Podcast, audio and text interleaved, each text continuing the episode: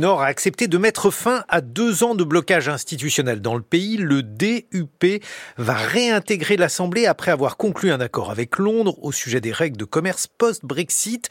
A-t-on trouvé une solution à un conflit qui paraissait pourtant insoluble, soit concilier l'absence de frontières entre Irlande du Nord et République d'Irlande, sans pour autant en instaurer avec la Grande-Bretagne? Bonjour Agnès Maillot. Bonjour. Vous êtes euh, professeur en études interculturelles à Dublin City University et vous êtes donc en duplex. On vous doit notamment l'IRA et le conflit nord-irlandais aux presses universitaires de Caen. Je vous propose d'ailleurs de, débuter par euh, peut-être euh, une définition de termes parce que moi je m'en mêle à chaque fois entre le, Royaume-Uni, la Grande-Bretagne, l'Angleterre.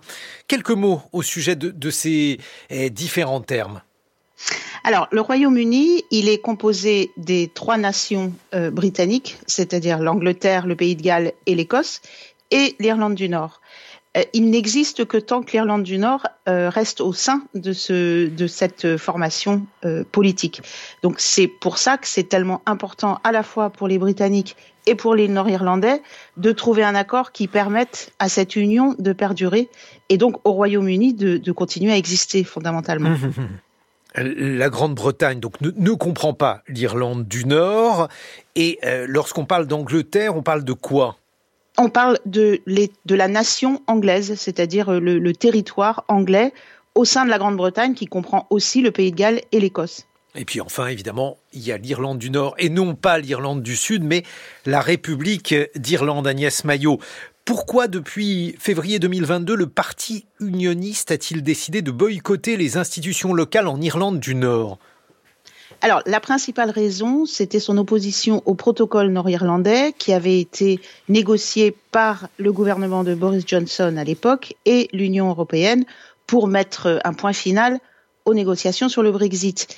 Euh, les, unionistes nord-irlandais s'y sont euh, opposés de façon assez véhémente, puisqu'en 2021, on avait eu plusieurs semaines de, d'émeutes en Irlande du Nord.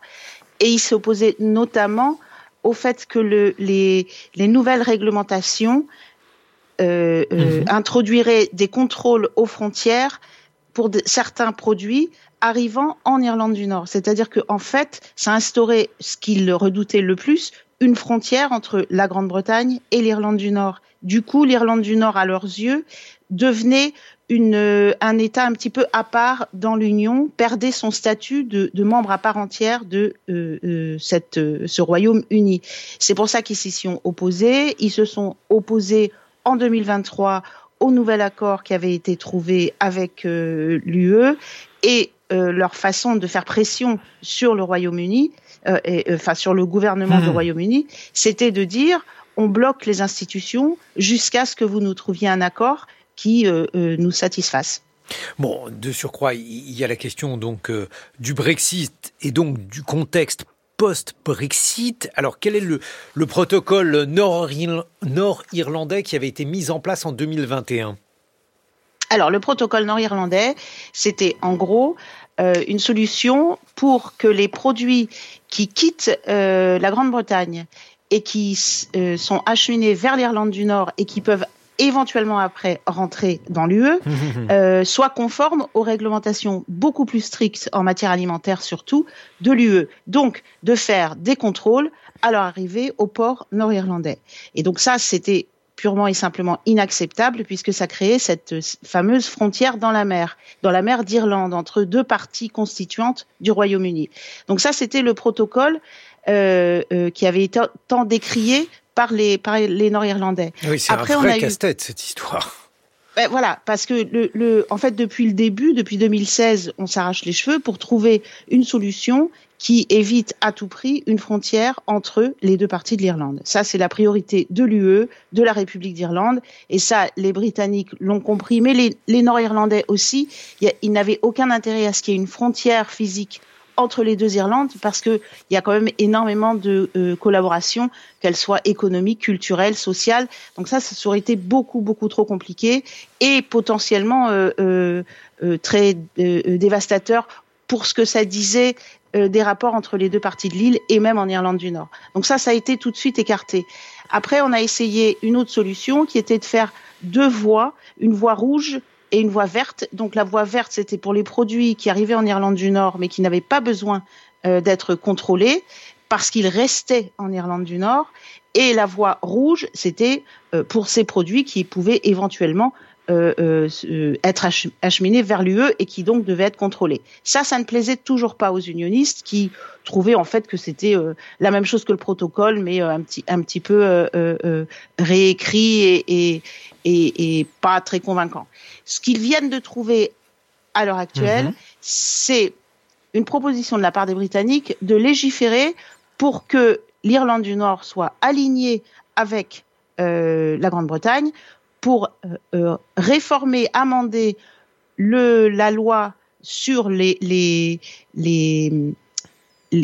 commerce interne au Royaume-Uni pour assurer les unionistes nord-irlandais qu'il n'y aura plus de contrôle sur 80% des produits. Il reste quand même des contrôles sur des produits qui peuvent quitter l'Irlande du Nord. Alors ça, c'est ce qu'on appelle les accords de Windsor ça, non, ça c'est les accords maintenant. Windsor, c'est ce qui a instauré les deux, la, voie rouge et la voie verte. Ça, ça a été. Euh, là, si, vous voulez, on parle toujours à peu près de la même chose parce qu'il y aura toujours besoin de faire un certain nombre de contrôles.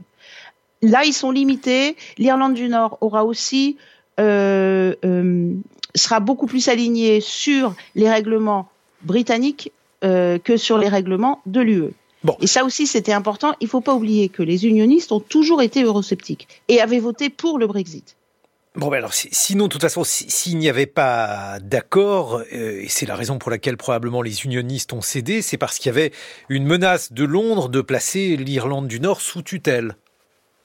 Alors, en fait, l'Irlande du Nord est euh, sous tutelle depuis 2022, c'est-à-dire qu'elle est gouvernée par Londres, euh, par le ministre chargé de, de l'Irlande du Nord. Et ça, c'est une solution qui a été instauré pour la première fois en 1972 et ça n'a jamais été le, le, le, choix de prédilection ni des Nord-Irlandais ni des Britanniques et surtout euh, ça va contre l'esprit de l'accord du Vendredi Saint euh, grâce auquel il y avait eu des structures il faut nous autonomes. rappeler il faut nous rappeler encore Bien une sûr. fois les, ce qu'est l'accord du Vendredi Saint ce sont des accords qui ont été signés entre les gouvernements irlandais et britanniques, qui ont mis fin à 30 ans de conflit en Irlande du Nord, mais qui ont aussi instauré des gouvernements autonomes, enfin des parlements autonomes, dans toutes les parties du Royaume-Uni, au Pays de Galles, en Écosse et en Irlande du Nord.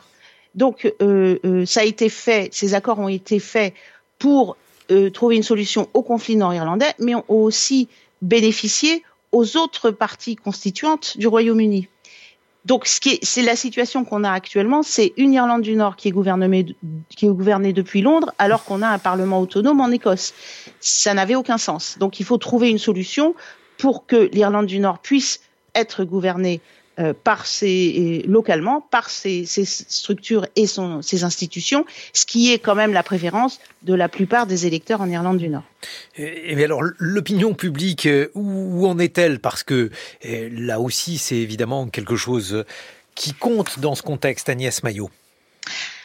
Alors l'opinion publique, en, dans sa majorité, elle est favorable à la, la réintégration des institutions, enfin la restitution des institutions en Irlande du Nord, et, elle préfère avoir un gouvernement local parce que les choses vont plus vite, c'est, c'est, et c'est plus clair, c'est plus transparent. On a des ministres vers lesquels on peut se tourner euh, pour euh, régler un certain nombre de problèmes. On a vu, euh, par exemple, récemment les grèves massives dans la fonction publique en Irlande du Nord. Euh, euh, qui, qui, sont dus en partie au fait qu'il n'y a plus d'interlocuteurs sur place. Mais euh, une partie de l'opinion unioniste reste quand même très méfiante à l'égard de Londres. Elle s'est sentie trahie par les gouvernements successifs euh, britanniques euh, et reste assez méfiante. On, on, on, a vu quelques petits mouvements. Alors pour l'instant, c'est pas très important, mais on a vu des mouvements de protestation au lendemain, au lendemain de l'annonce de l'accord la, entre le, les unionistes et le, les Britanniques. Alors, ça peut être aussi des, des, des, épiphénomènes, des petites réactions ponctuelles, mais enfin, il faut quand même garder l'œil euh, sur cette situation parce que euh, un parti unioniste encore plus radical que celui euh, dont on parle actuellement pourrait parfaitement euh, tirer ses épingles du jeu et construire un discours autour de son opposition aux nouveaux accords.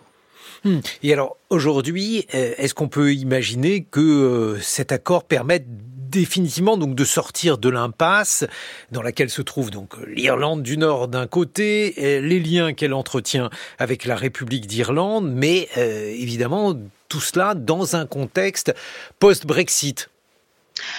Pour l'instant, c'est ce qu'on espère, c'est-à-dire qu'on va voir. Alors, l'autre difficulté des unionistes, bien entendu, c'est que le gouvernement qui va euh, être nommé théoriquement euh, euh, d'ici le 8 février, enfin c'était la date limite qui avait été imposée par les Britanniques, va être dirigé par le, la, la, chef du Sinn Féin en Irlande du Nord, qui est le parti républicain euh, le plus hostile à l'Union, c'est-à-dire que le Sinn Féin, son but, c'est la réunification de l'Irlande. C'est la première fois dans l'histoire que l'Irlande du Nord sera gouvernée par des nationalistes républicains. C'est un bouleversement euh, beaucoup plus symbolique que, que dans les faits, puisqu'il y a une contre, un contre-pouvoir chez les unionistes. Il y a un, vice-premier ministre qui a des pouvoirs tout à fait similaires au Premier ministre. Mais malgré tout, ça veut dire euh, une passation de pouvoir des unionistes aux nationalistes. Et ça, ils ont eu certainement du mal à l'accepter aussi. On va voir comment ça, comment ça se traduit dans les faits. Tout le, tous les partis politiques ont, ont, ont envie de retourner à, à, au gouvernement, ont envie de nommer leur ministre, qui sera mmh. une coalition obligée. Euh, voilà. Après, il faut voir comment ça se passe euh, euh, dans les dans le dans la pratique, comment c'est c'est le peu de contrôle qui, qui va rester, comment ils vont être faits, comment ça va être accepté par les plus radicaux sur le terrain. Ça, pour l'instant, c'est encore une inconnue. Merci beaucoup Agnès Maillot. Je rappelle que l'on vous doit l'IRA et le conflit nord-irlandais aux presses universitaires de Caen. Et puis vous étiez en duplex de Dublin. Et ça, ça compte. Merci mille fois parce que à Dublin, il est 5h51. Donc euh, voilà, il était très tôt pour vous, alors que nous, il est très tard puisqu'il est déjà 6h51. Et on se retrouve dans quelques secondes avec Alexandra Desbeaux pour Avec Science.